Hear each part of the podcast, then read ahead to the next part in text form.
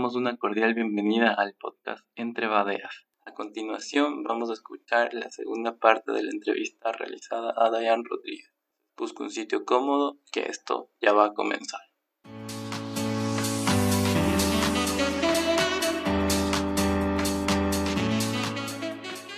Correcto, Dayan. Tú nos mencionabas, hablando de, todos los ejercicios, se me eh, vino a la memoria una publicación que tú sacabas cuando se anunciaba a nivel nacional que volvía la premilitar a los colegios. ¿Cómo ha sido o cómo fue en, en tu momento de transición o de asimilación de tu identidad como mujer trans? todo este tema de, también de los roles de género que implica esa militarización de la educación en ese sexto curso o quinto curso donde se solía hacer y ahora va a volver quinto curso yo lo hice. es lamentable porque, bueno, o sea, yo la pasé muy mal en la premilitar. La gente dice que forma carácter y disciplina.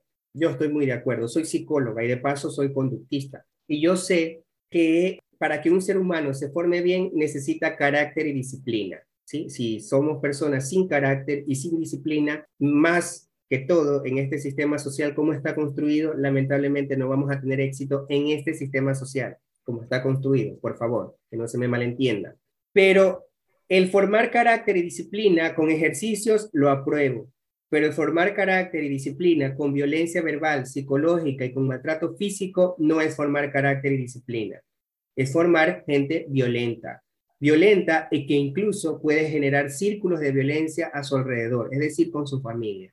En la premilitar yo la pasé muy mal, muy mal porque toda mi vida me he concebido como una mujer trans y que no lo haya podido ser justamente por las condiciones en las que me encontraba es una cosa diferente. Pero desde que tengo uso de razón, yo me siento en el otro género y o sexo. Pero era algo que por supuesto no lo podía exponer allí, porque si lo exponía allí, es obvio que el cabo que llevaba el batallón nuestro lo iba justamente a concentrarse más en mí por eso evitaba y lo escondía, porque no quería sufrir más violencia, a más de la que ya se, sufre habitualmente en esos espacios. ¿Y por?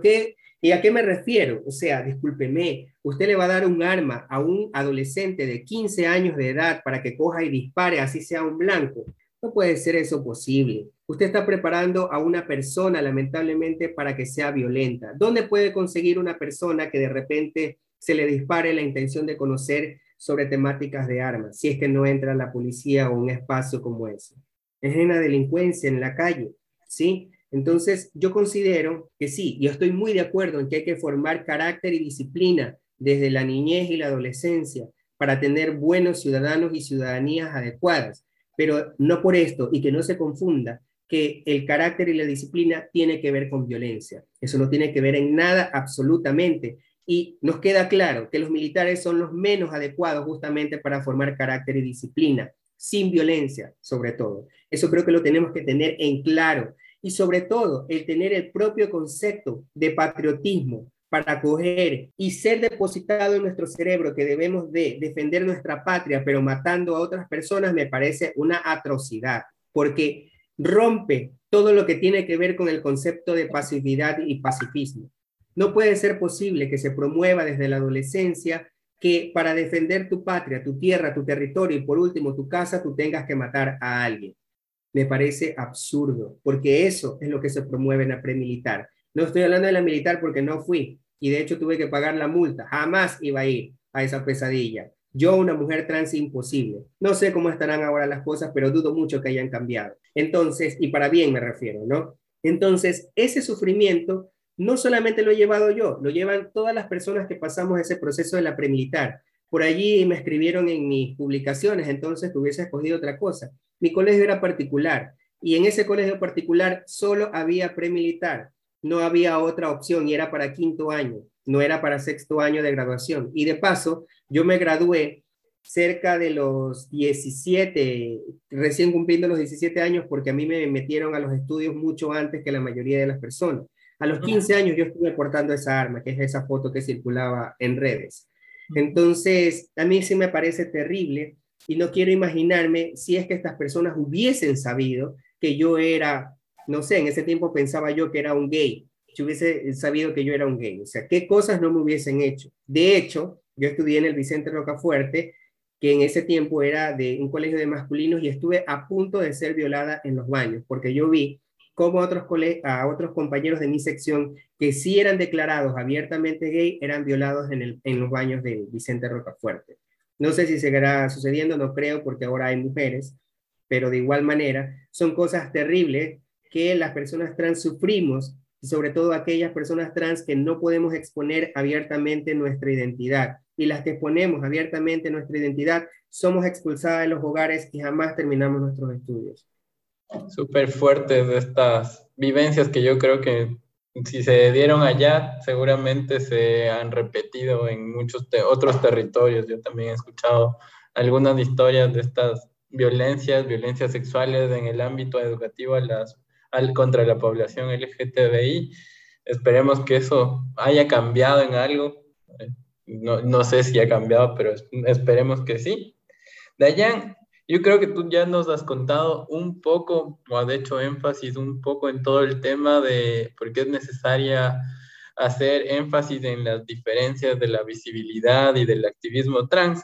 ¿Nos puedes contar un poco sobre la fecha que se viene ya en pocos días, que es el tema de la memoria trans? Y también nos puedes contar un poco de, de la iniciativa de, del Museo de Memoria e Historia Trans, que también se fue, lanzaste el año anterior. Bueno, por supuesto. Primero hay que reconocer que el 20 de noviembre es un día internacional, es el Día Internacional de la Memoria Trans. Pero no olvidémonos que, perdón, no nos olvidemos del el 27 de noviembre, que prácticamente sí es la memoria trans ecuatoriana. ¿Y por qué nosotros la identificamos así? Recientemente, la, no sé si habrán escuchado acerca de la Plataforma Nacional Revolución Trans que nació en el año 2013-2014 a partir de la Ley de Identidad de Género, cuando existió el Pacto Trans. La Plataforma Revolución Trans se separa del Pacto Trans y crea su propio espacio para impulsar el cambio de género opcional en el documento de identidad, mientras que los otros compañeros del Pacto Trans se quedaron impulsando el género universal. Así nace la Plataforma Nacional Revolución Trans, se logra el cambio de género en el documento de identidad en el año 2016 y desde allí siguió caminando. Recientemente en, en diciembre del 2020 nos reunimos como plataforma con el ex director del registro civil para exigirle que el cambio de género en el documento de identidad se haga a nivel nacional y ya no solo en cuatro provincias como lo hacían, Guayaquil, Cuenca, eh, Manta y Quito.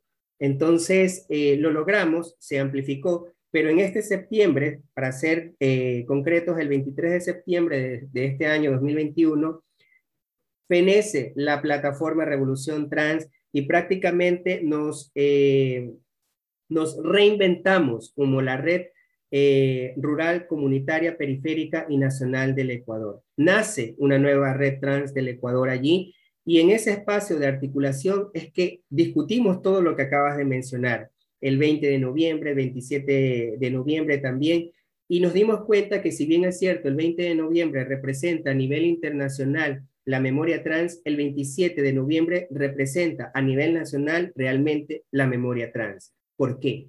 porque el 27 de noviembre fue la despenalización de la homosexualidad. Y aunque allí en ese espacio participaron algunos compañeros gays y mujeres lesbianas, el rostro visible de la, de la despenalización fueron las mujeres trans. Mujeres trans que inclusive fueron asesinadas, como María José, una compañera que era parte de estos colectivos y que estuvo recogiendo firmas en la Plaza Grande de Quito su cuerpo, luego de haber recogido las firmas, fue encontrado una semana después en el río Machángara. Salió en el diario extinto, diario Hoy, El Comercio y creo que también en el Extra. Eso lo tenemos recolectado justamente en el Museo Trans. Este Museo Trans funciona solamente una vez al año físicamente. De ahí el resto del año pasa en digital. Primero porque obviamente no hay recursos como para abrir un espacio estrictamente para un museo y segundo, en la parte virtual del sitio web hay información, pero información necesaria, es decir, no hay tanta información como la que tenemos guardada, porque ¿qué es lo que pasa ahora con las redes sociales? Si nosotros publicamos la gran mayoría de información del museo, lo que hace la gente es bajarla o tomarle una foto y toda esa información traducirla en sus redes sociales y eso se entiende como plagio. Entonces estamos pensando en este momento para hacer visible todo este contenido, pero con un membrete grande que diga Museo Trans y así evitar el plagio que regularmente hacen algunas personas inclusive de la diversidad. Entonces, desde nuestro espacio, desde la Red Trans Ecuador, desde la nueva Red Trans Ecuador, hemos constituido ahora el Trans Pride Ecuador, que es una fecha que conmemora el tema de la memoria trans, el tema de la despenalización de la homosexualidad y el Día Nacional de las Diversidades, que también es el 27 de noviembre. Es decir, Trans Pride Ecuador tiene tres objetivos. La memoria trans, como lo dije, el tema de la despenalización de la homosexualidad y el Día Nacional de las Diversidades, que el Día Nacional de las Diversidades lo consiguió la, eh, la Federación Ecuatoriana de Organizaciones LGBTI a través de un trabajo muy político al interno de la Asamblea. En ese momento estuvo nuestro, bueno, ahora es vicepresidente, antes en esa época era director nacional, ahora yo soy la directora nacional. En ese tiempo estuvo nuestro director nacional Germán Castillo impulsando aquello con el compañero Isaías Álvarez, que era parte del directorio también, ahora eh, eh, forma parte de la federación, pero como una asesoría externa.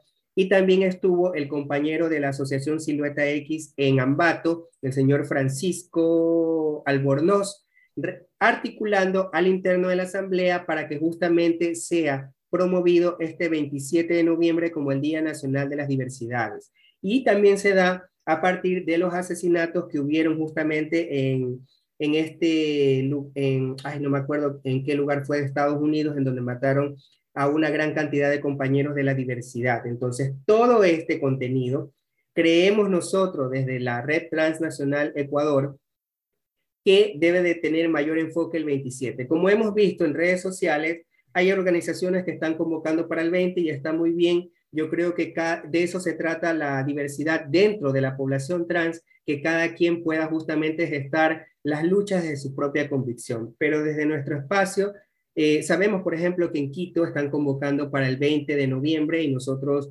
nos, nos congratula aquello, ellos le llaman Marchamos Trans, nosotros en Guayaquil le llamamos el Trans Pride Ecuador y lo vamos a hacer desde eh, esta fecha, desde el 27.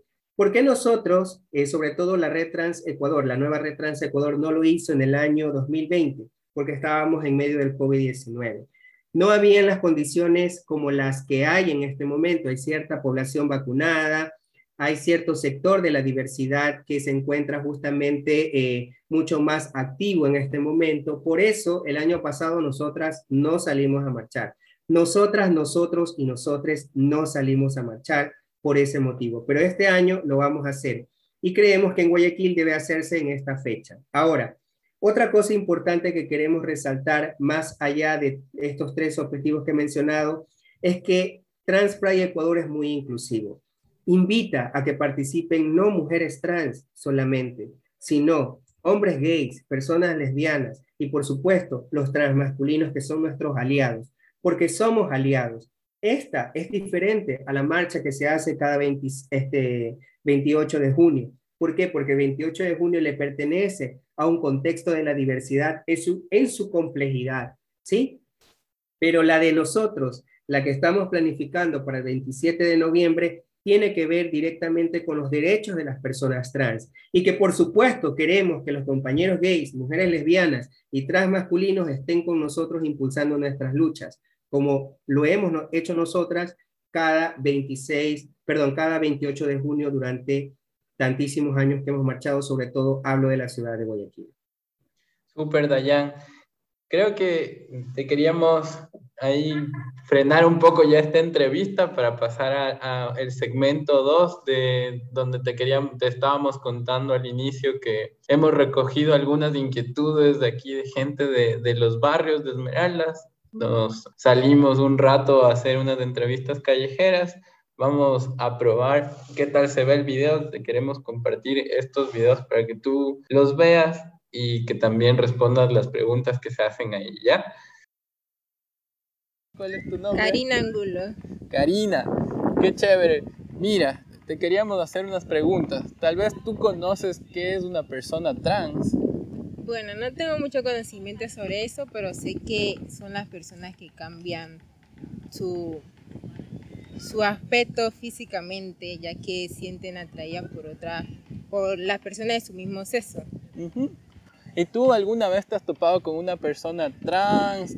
¿Has tenido contacto? ¿Te has tenido amigas, amigas, amigos de la comunidad trans? No. ¿Nunca te has chocado con alguna así? No, hasta ahora no. Te cuento que estamos levantando preguntas para llevárselas a esta ex asambleísta y nos gustaría, no sé, qué curiosidad le preguntarías a alguien que sabe del tema, ¿Te ha surgido alguna duda alguna vez sobre? Un poco de curiosidad es cómo se siente esa persona estando en un espacio público y que las personas la critiquen mucho, o sea, cómo son sus emociones en ese momento. Eso, Karina, te agradecemos. Sí, esta de aquí, ¿cuál era que me confundió? Eh, ¿Qué se siente eh, estar en el espacio público y ser criticada? Ah, ya, ya. sigue nomás con el otro video. Mi mejor amiga es transgénero, aunque está en Colombia, pero es transgénero. Ah, ¿y qué tal es, tú que ya les conoces personalmente, ¿qué, ¿qué, se siente tener una amistad con una persona trans? Es como, ¿cómo te digo? Es como sentir que tienes a dos personas a la misma vez, un hombre y una mujer, ¿sí me entiendes? Son personas que cuidan, que te defienden de todo, de cada circunstancia mala que hay en la vida. ¿sí y son personas común y corrientes. Común y corrientes. Creo que son para mí, para mí son hasta más normales que las personas que se creen, porque hoy en día hay personas que se creen que las personas trans no son normales, ¿sí me entiendes? Que son como, ¿cómo te explico? Como un defecto de la vida, ¿sí me entiendes? Un desecho de la vida. En cambio, son personas más normales que las personas que, son, que se creen normales. Chévere. Y por último, te queríamos preguntar si tal vez tienes alguna curiosidad que quisieras preguntarle a profundidad a, a Dayan o a las personas trans en general. Como siempre lo he hecho, si me a mi amiga siempre le he preguntado que por qué ese cambio, por qué ese cambio de, de, de hombre a trans, ¿Por qué, no se, por qué nunca se sintió bien con, con su aspecto que tenía? ¿Sí me entiendes? ¿Por qué ese cambio? Nada más. Siempre he querido saber por qué ese cambio, nada más. Ya. Déjame pasarte, creo que hay... Sí, quería saber, o sea, ya se sabe que son trans, trans, pero ¿por qué vestirse de mujer? La mujer si pueden vestirse igualmente como hombre, lo único que sabemos es que le gusta lo otro. Ya, eso, nada más. Entonces, ¿por qué la necesidad de expresarse o vestirse como mujeres a, los hombres trans? Claro, cambiarse. A las mujeres trans. Listo, una buena pregunta. Esperamos a ver a quién nos responde la ex asambleísta y nos vemos en el set. Ya. Listo, porque ese video lo tengo aún sin descargar. Una chica también nos preguntó si es fácil tener el acceso al tratamiento hormonal aquí en el Ecuador. Dayan, después de ver estos videos que hemos recolectado aquí en los barrios de nuestra ciudad de Esmeraldas, te queríamos ver qué respuestas les tiene a la gente del barrio. Bueno, eh, con respecto a la primera pregunta, que qué se siente estar en un espacio público siendo una persona trans, bueno, eh, voy a ser franca, a mí me incomoda mucho. Eh, de hecho, yo evito los feriados o las fiestas porque, por dos cosas. La primera es que hay personas que te invaden visualmente, o sea, te quedan viendo mucho, demasiado y eso resulta incómodo. Y yo puedo entender una, porque fui asambleísta o porque de repente me han visto en redes o por mi pasado con respecto a activismo y la gente de repente tiene algo de admiración, ¿no? Entonces, por eso, entonces, pero a veces también me incomoda porque no sé si sea por eso o sea porque realmente no sabe quién soy y me, y me identifica solo como una mujer trans, pero con motivos de discriminación, ¿no? Entonces, He tenido miradas muy invasivas en donde incluso ven hasta mi entrepierna para ver si es que notan un genital masculino o femenino. Entonces, me parece terrible. Y eso eh, solo se ve aquí en la cultura ecuatoriana, porque yo he estado en otros países, he estado en Colombia, he estado en Perú inclusive, eh, y la verdad es que no sucede eso. Aquí los ecuatorianos son muy invasivos y no tiene que ver ni siquiera con la región, porque igual en costa y sierra pasa lo mismo, o sea, la gente me ve y, y, explora demasiado eh, lo que yo estoy haciendo, me explora visualmente y hay algunos que son muy, o eh, algunos o algunas que son muy atrevidos o atrevidas y ven mi entrepierna, que es lo que hay allí. Entonces, la verdad es que así es como se siente, o sea, muy, me siento incómoda. Yo evito, le soy honesta, los espacios públicos en donde hay demasiadas personas. Evito la mayoría de las veces, a menos que sea para algo específico que vaya a ser una marcha, un plantón, ya eso es otra cosa, porque tiene un objetivo, pero si salgo y sé que es un feriado, yo la verdad, feriados yo no salgo porque hay muchísima gente en todo lugar y siempre hay gente desadaptada también, hay incluso hasta gente borracha. Entonces, yo evito problemas y evito también amargarme, cuido mucho mi salud física integral y también mi salud mental. Y por eso incluso hasta en redes, cuando alguien fastidia demasiado, lo bloqueo. Yo no me complico la vida ya sea parte o no parte de la diversidad, alguien que no esté de acuerdo con lo que hago, lo escucho, veo si es educado, le respondo, si no, yo no me amargo la vida, bloqueo y punto y se acabó. Creo que eh, he hecho muchas cosas más positivas de los errores que haya cometido, si es que hay alguno que le encanta fijarse en mis errores, porque puedo haber cometido errores, pero vuelvo a repetir, primero no soy perfecta, Segundo, si hay alguien que realmente quiere conocer la causa de esos errores, lo puedo explicar, pero si es alguien que quiere fastidiar, como hay muchísimos por ahí, simplemente los bloqueo y ya, yo no me amargo la vida, yo, yo soy muy feliz, les puedo asegurar, y por eso tomo esas medidas. Entonces yo creo que eso es más o menos lo que siento cuando estoy expuesta públicamente. Trato incluso de no hacerlo, evito hacerlo porque me resulta muy incómodo por esas dos cosas que mencioné, o porque en el pasado... Eh, me hayan visto en algún programa o, por los medios o por alguna cuestión de que fui asambleísta o lo que sea, o por el propio activismo, y de repente la gente a veces se siente incluso hasta con derecho de, de, preguntarte cosas sin conocerte, y otra por la propia, el propio motivo de ser una mujer trans. La gente invade tu vida, tu mirada, tu, tu cuerpo, entonces me parece incluso hasta un acto morboso, esa invasión visual que te dirige la mirada hacia los genitales, lo hace muchísima gente conmigo. Así que que nadie crea que yo estoy privilegiada por todos los estudios o por los trabajos que he tenido, por la incursión activista. No, yo sufro la misma e igual discriminación que cualquier otra mujer trans. Eso para la primera persona. Para la segunda, dice por qué es... Eh, la necesidad de ese cambio, de esa transición. Ah, ya. Es que lo que ocurre es que, no sé, quizás la gente lo puedan entender mejor de esta manera. De repente, ahora último pasó Halloween. Ustedes se disfrazan de su, yo qué sé, de su cómic favorito o lo que sea que lo vean favorito. Se disfrazan y luego se lo quitan. Pero ustedes saben que cuando están disfrazados no son ustedes. Están haciendo una representación momentánea.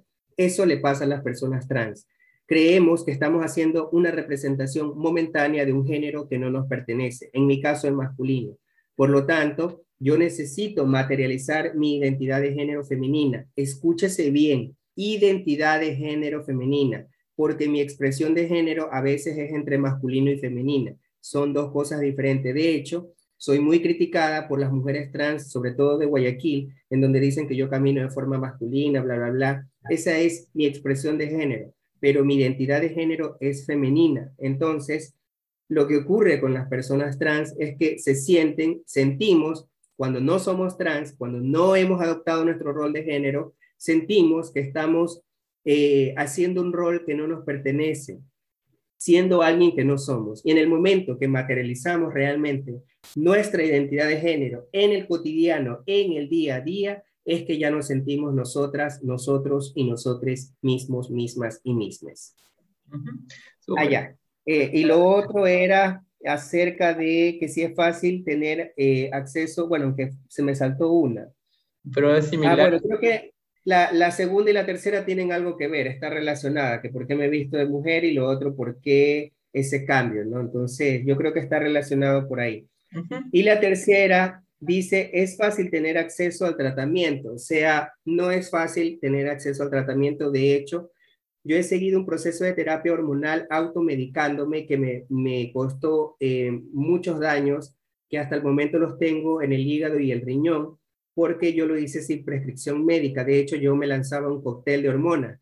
eh, cada fin de semana que me iba a discotequear, como hace la mayoría de la gente cuando empieza con su apogeo de la identidad trans, me ponía, me tomaba eh, semanalmente las microginón y cada fin de semana me ponía la topacel en el hombro. Entonces, imagínense esa locura que yo hacía.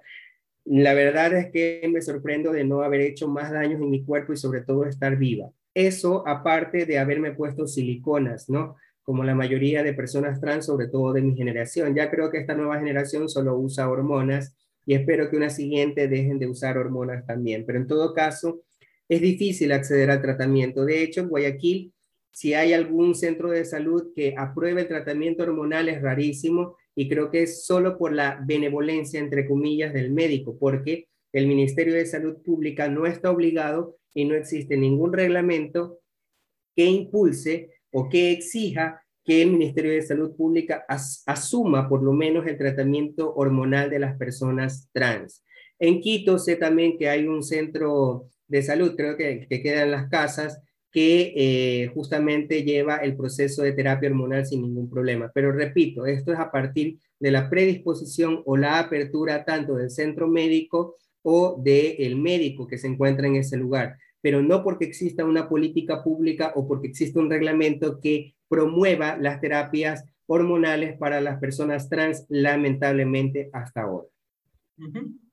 Dayan, y para ir finalizando este encuentro que ha estado súper interesante, te queríamos pedir que nos puedas enviar algún mensaje a todas las personas que conforman la comunidad LGTBI, a las personas LGTBI de la red Badeas que están aquí en Esmeraldas. ¿Qué mensajes nos puedes enviar? Bueno, creo que voy a dividir en cuatro los mensajes. El primero es para la red Badea. Primero, los felicito me parece interesante lo que están haciendo. Creo que esto nos conduce a la visibilización y empoderamiento de las periferias y eso creo que es muy importante de resaltar. Los he visto el trabajo que están haciendo y yo lo aplaudo. Me parece muy significativo. Solo aléjense de aquellas personas u espacios institucionales que de repente quieren dividir que quieren fomentar la división o que fulano lo hace mejor o que Mengano hace esto y que por eso no no entren en esas discusiones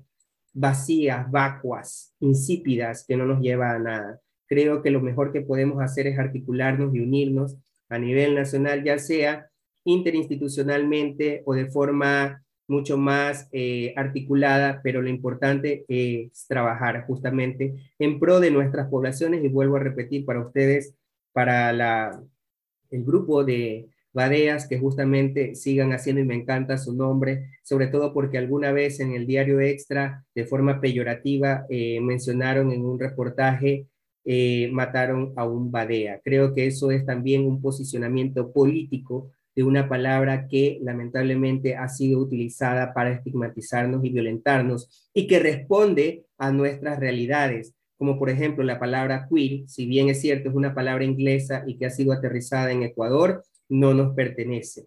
La palabra badea nos pertenece y creo que es más queer que la propia palabra queer. Primero eso. Segundo, un saludo para la comunidad LGBTIQ+.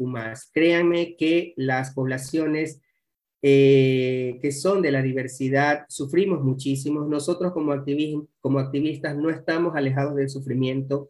Tenemos errores, tenemos eh, aciertos, pero sobre todo lo que hacemos, lo hacemos de todo corazón y con la mayor convicción de mejorar nuestras vidas, no solo para nosotros, sino para las siguientes generaciones.